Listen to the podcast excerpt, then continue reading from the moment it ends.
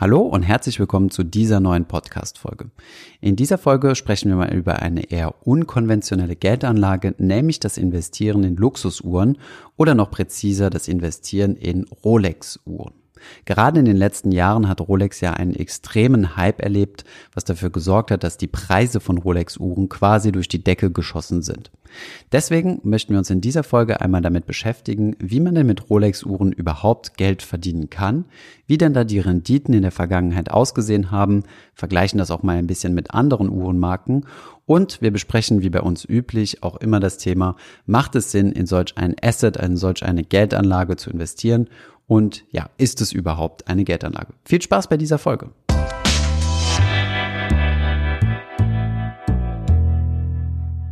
Hi, mein Name ist Thomas von Finanzfluss und im heutigen Video sprechen wir über das Thema Geld investieren in Rolex-Uhren. Denn schon häufiger wurde ich im Livestream, entweder auf Instagram oder YouTube, gefragt, was ich denn von Uhren halte und ob man da rein investieren kann. In meinem persönlichen Umfeld gibt es viele Menschen, die sich mit dem Thema intensiver beschäftigen. Aber steigen wir doch direkt einmal mit der Thematik ein, wie man denn mit Uhren überhaupt Geld verdienen kann.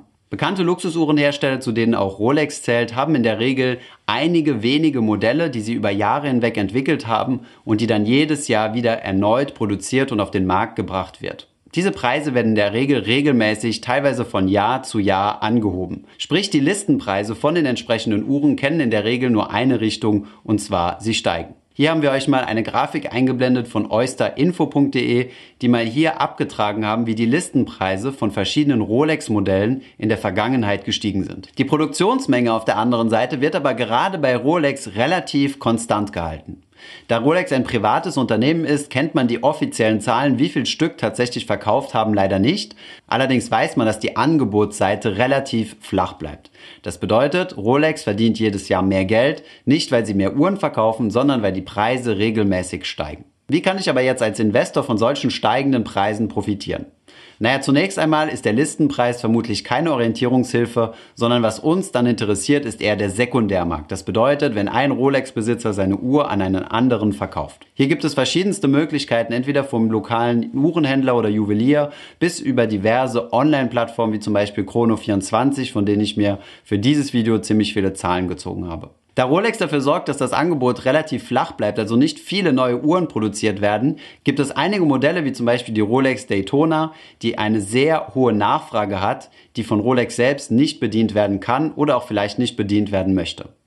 Von daher gibt es Wartelisten, auf die man sich einschreiben lassen kann, bis man dann seine geliebte Daytona kaufen kann. Ab dem Moment, wo man dann den Rolex-Händler verlässt mit seiner neuen Uhr im Gepäck, auf die man lange gewartet hat, steigt diese Uhr direkt an Wert, weil es Sammler gibt, die bereit sind, hier einen Aufpreis auf den Listenpreis zu bezahlen, um dir dann diese Uhr abzukaufen und sie dann direkt zu haben und nicht warten zu müssen. Diese Aufpreise oder auch die Preise für alte Modelle, die nicht mehr produziert werden oder nicht mehr in dieser Form produziert werden, kann man sehr gut an diesen Zweitmärkten ablesen. Hier ist übrigens auch der Zustand der Uhr ganz wichtig. Also handelt es sich um eine gebrauchte Uhr oder wurde diese Uhr nur gekauft und dann in den Tresor gelegt mit der Absicht, dass dann hier eine Wertsteigerung erzielt wird und man somit einen Gewinn macht. Werfen wir jetzt einmal einen Blick auf die Zahlen von diversen Rolex-Uhren, die ich mal auf Chrono24 herausgesucht habe und schauen uns mal an, was denn so die Renditen sind, die in der Vergangenheit erzielt wurden. Vielleicht hier ein kurzer Disclaimer, ich bin persönlich kein Profi und interessiere mich persönlich auch relativ wenig für Rolex-Uhren, habe daher eher nach dem Zufallsprinzip ein paar Uhren herausgesucht, etwas teurere, etwas weniger teure. Ihr vergebt mir also bitte, wenn euer Modell jetzt nicht dabei ist. Eine der klassischsten Uhren von Rolex und auch einer der ersten, die produziert wurden, ist die Explorer oder man nennt sie auch Explorer One, weil es die erste war. Es gibt auch die Explorer 2.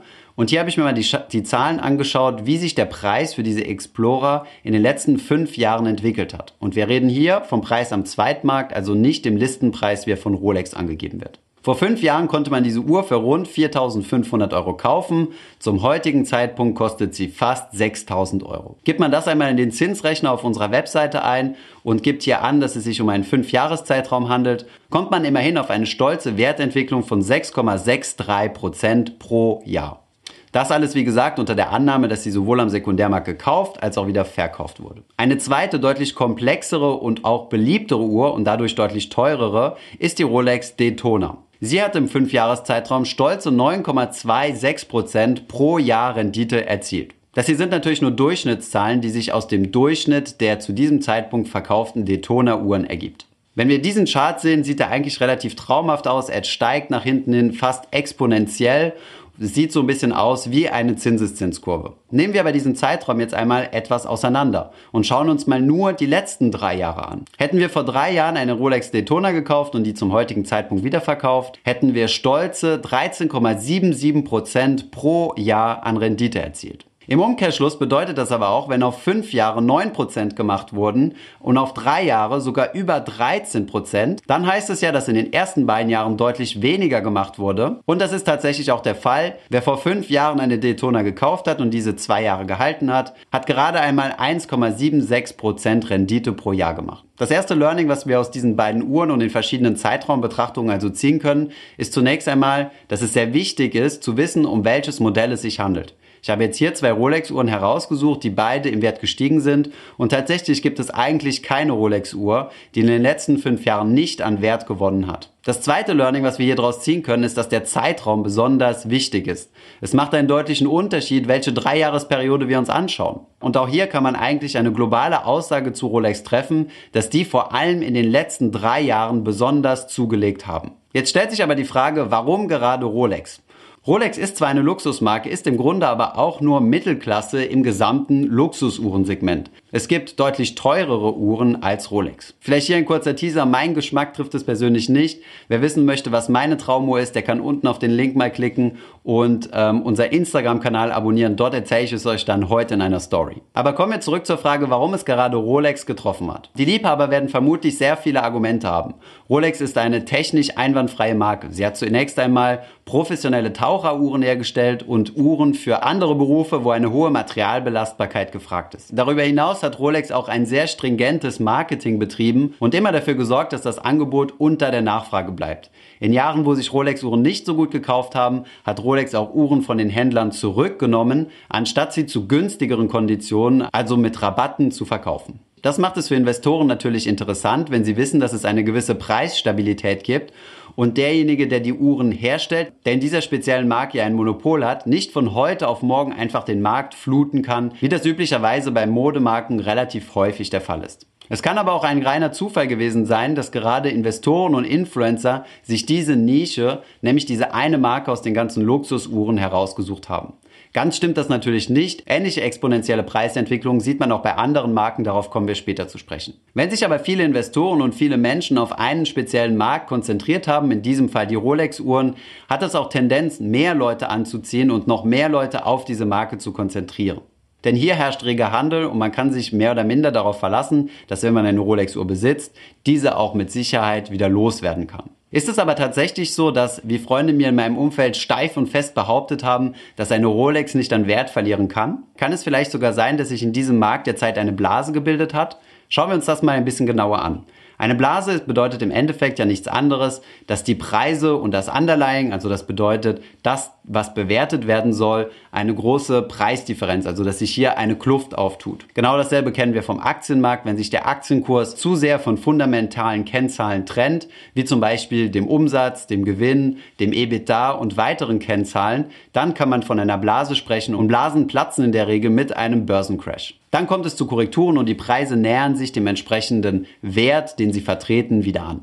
Dass die Wahrscheinlichkeit besteht, dass es sich hier um eine Blase handelt, ist mir im Dezember letzten Jahres aufgefallen. Um die Weihnachtszeit letztes Jahr war ich in Berlin im KDW gewesen. Dort gibt es eine Rolex-Handlung und die war komplett leer. Die Schaufenster waren leer, es gab keine Uhren mehr. Dasselbe hat für Juweliere in derselben Straße gegolten und das in vielen Städten in und außerhalb Deutschlands. Der Grund, dass Rolex ausverkauft war, wird vermutlich nicht an den Uhrenliebhabern liegen, sondern dass tatsächlich sehr viele Investoren in diesen Markt rein sind, die ausschließlich Kapitalgewinne mit diesen Uhren erzielen wollen. Natürlich hat eine solche Kapitalanlage den Vorteil, dass man sie tragen kann und sich erfreuen, aber auch nicht zu sehr, ansonsten zählt sie nicht mehr als neuwertige, sondern als gebrauchte Uhr und hier gibt es schon ein paar tausend Euro Preisunterschied. Eine Eigenschaft der Blase ist aber auch, dass man sie zwar im Vorhinein erkennen kann, aber nicht genau weiß, wann sie platzen wird. Das weiß man im Grunde erst im Nachhinein. Schauen wir uns einmal ein paar Preise auf kurze Sicht an. Auf lange Sicht haben wir gesehen, dass die Rolex-Preise gestiegen sind und schauen mal, ob wir jetzt am Ende der Blasenausbreitung sind und die Preise jetzt wieder zusammenschrumpfen werden. Hier als Beispiel einmal die Entwicklung einer Submariner Date, ebenfalls eine Rolex-Uhr auf ein Jahr. Was man hier gut sehen kann, ist, dass der Preis quasi stabil geblieben ist und nicht gestiegen. Dasselbe gilt für diese goldene Daytona mit grünem Ziffernblatt. Hier sieht man, dass es zu einem exponentiellen Wachstum gekommen ist, aber gerade im letzten Jahr und vor allem in den letzten Monaten die Preise wieder runtergegangen sind. Sehr schön kann man sich das auch mit einer anderen Marke anschauen, die deutlich teurer ist, nämlich Patek Philippe. Hier haben wir uns einmal die Nautilus Moonface herausgesucht und diese hat in fünf Jahren eine beeindruckende Wertentwicklung von 28% hingelegt. Und zwar 28% pro Jahr. Schaut man sich, wie in diesem Chart, einmal die 6 Monats Performance an, sieht das Bild allerdings ganz anders aus. Wer vor 6 Monaten diese Uhr gekauft hat und sie jetzt verkaufen möchte, der wird vermutlich 8% des Wertes abschreiben müssen und sie günstiger verkaufen. Und das tut bei 65.000 Euro Stückpreis schon relativ weh. Fairerweise muss man dem aber auch gegenüberhalten, dass gerade dieser Corona-Crash-Phase auch die Aktienmärkte extrem an Wert verloren haben und zwar deutlich mehr als 8% und deutlich mehr als die hier gezeigten Uhren. Dass der Trend der fallenden Uhrenpreise aber weitergehen kann, weil die Blase in sich zusammenfällt, das ist natürlich nicht ausgeschlossen. Interessant wäre es einmal eine Korrelation zwischen Aktienkursen und Rolex-Uhren zu sehen. Kommen wir nun einmal zur alles entscheidenden Frage. Sind denn Rolex-Uhren oder fassen wir die Frage etwas weiter, Luxusuhren eine gute Geldanlage, ja oder nein? Aus meiner Sicht, und das könnt ihr euch sicherlich vorstellen, sprechen sehr viele Argumente dagegen. Zunächst einmal kann es zu Marktschocks kommen, weil wir uns hier in einem sehr engen, sehr nischigen Segment befinden. Es kann sich hier um sehr starke Trendthemen handeln, wie zum Beispiel jetzt gerade Rolex. Das sehen wir auch regelmäßig in der Modeindustrie. Hier sind die Trendzyklen natürlich deutlich kürzer, aber auch bei Uhren gibt es solche Trends, die dann aber über einige Jahre dauern. Hinzu kommt, dass die Renditen, die mit solchen Uhren gemacht werden, in der Regel deutlich überschätzt werden. Im Schnitt, das haben wir auf der Webseite watchtime.net nachgelesen, hat man mit Rolex-Uhren in der Vergangenheit circa 5% pro Jahr gemacht. Wie eingangs erwähnt, hängt das natürlich extrem stark davon ab, welches Modell man ausgesucht hat. Ironischerweise war nämlich die Daytona-Uhr, die in der Vergangenheit besonders beliebt war, am Anfang eher ein Ladenhüter gewesen und keiner wollte sie kaufen. Wichtig ist also auch bei einem so emotional beladenen Thema wie einer sehr, sehr schönen Uhr, möglichst rational zu bleiben. Es macht Sinn, sich die langfristigen Durchschnitte anzuschauen und nicht nur auf die Shootingstars zu schauen, die an Wert verdoppelt haben oder noch mehr, sondern auch die Uhren, die über Jahre hinweg nicht an Wert gewonnen, sondern teilweise vielleicht sogar verloren haben. Denn in die Wertentwicklung musst du auch einrechnen, dass du solche Uhren auch regelmäßig warten musst und du musst sie auch lagern. Und hiermit sind wir schon beim nächsten Punkt. Du hast, wenn du Luxusobjekte bei dir aufbewahrst, natürlich ein hohes Risiko, nämlich das Aufbewahrungsrisiko. Eines der besten Beispiele ist hier zum Beispiel der YouTuber Justin, der eine sehr, sehr teure Richard Mill Uhr hatte, die um die 90.000 Euro wert war und zu Hause bei sich überfallen wurde. Das ist natürlich ein absolutes Horrorszenario, was man niemandem wünscht. Jetzt kann man natürlich sagen, unabhängig vom emotionalen Schaden, dass man diese Uhren oder Schmuckstücke auch versichern kann, was bei ihm übrigens auch der Fall ist, laut eigenen Angaben. Diese Versicherungen kosten aber natürlich Geld.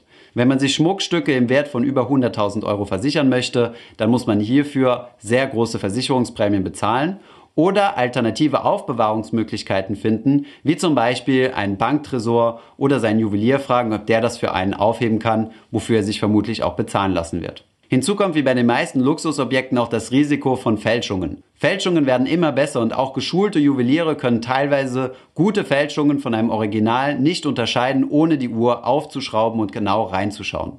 Ein weiteres Problem ist die Stückelung sowie die Liquidität. Um in die eben erwähnte Patek Philippe zu investieren, die in den letzten fünf Jahren über 28 Prozent pro Jahr gemacht hat, musste man vor fünf Jahren eine stolze Summe von immerhin rund 25.000 Euro in die Hand nehmen und diese in eine einzige Uhr investieren. Von Diversifikation, das könnt ihr euch vorstellen, kann hier natürlich keine Rede sein. Außerdem hättet ihr genau auf diese Uhr setzen müssen und nicht eine der tausend anderen, die es so am Markt gibt. Jetzt aber mal genug der Nachteile. Für wen könnte denn eine Geldanlage in Luxusuhren wie zum Beispiel Rolex interessant sein? Zunächst einmal denke ich, dass man sich auskennen sollte. Man sollte also wirklicher Uhrenliebhaber sein, viel Zeit damit verbracht haben und eine echte Expertise aufgebaut haben. Wenn du außerdem deine Uhren gerne trägst, ist das so eine Art Naturaldividende. Du profitierst von dieser Uhr, ohne es jetzt konkret monetär auszudrücken. Ich hatte in meiner Zeit als Investmentbanker zum Beispiel einen Chef, der seit seinem ersten Analystenbonus sein Geld in Uhren investiert hat. Er hatte natürlich auch in Aktien investiert, in Immobilien investiert und andere Assetklassen, war aber ein großer Uhrenfanatiker hat sich dann immer eine oder zwei Uhren gekauft, die seine Zeit lang getragen, dann wieder verkauft, eine andere Uhr gekauft, die etwas vielleicht teurer war, mit dem nächsten Bonus und hat sich dann langsam so hochgeschaukelt und hatte einige wirklich tolle Exemplare. Es handelte sich aber hierbei wirklich um sein Hobby und sein echtes Geld hat er mit seinem Beruf verdient und nicht den Uhren. Was wäre also abschließend mein Ratschlag? Naja, zunächst einmal sind Luxusuhren eine wirklich schöne Sache. Für die einen sind es Wunder der Technik und für die anderen ist es ein echtes Statussymbol. Wer aber das nötige Kleingeld hat und wem solche Uhren Spaß haben, der kann natürlich in diese investieren. Sie haben bestimmt eine gewisse Wertbeständigkeit. Allerdings würde ich es persönlich und mental eher in die Schublade Konsum stecken als in die Schublade Geldanlage. Denn wer in Rolex-Uhren investiert, ist meiner Meinung nach zu emotional aufgeladen, weil er einen wirklichen Bezug zu dieser Marke hat und hat null Diversifikation. Wer die Wahl hat zwischen einem weltweit gestreuten Aktienportfolio und einer Investition in Uhren, dem würde ich ganz klar das weltweit gestreute Aktienportfolio empfehlen. Wer genug Kleingeld hat, um beides zu machen, der sollte weltweit in Aktien investieren und dann seinem Spaß den Uhren nachgehen. Aber wie gesagt, immer unter dem Hinblick, dass es auch hier die Möglichkeit gibt, dass man Geld verliert und dass es natürlich hohe Lagerungs- und Wartungskosten gibt. Ich hoffe, diese Podcast-Folge hat dir gefallen. Wenn ja, dann zöger doch nicht in deinem Umfeld bei deinen Freunden und Bekannten von diesem Podcast zu sprechen. Und wenn du auf iTunes bist, dann lass uns doch gerne eine Bewertung da und ein Kommentar, denn das hilft uns, mehr Menschen zu erreichen und für das Thema finanzielle Bildung zu begeistern. Wie immer findest du in den Show Notes und in der Beschreibung zu dieser Podcast-Folge alle wichtigen Verlinkungen. Vielen Dank fürs Zuhören und hoffentlich bis zum nächsten Mal.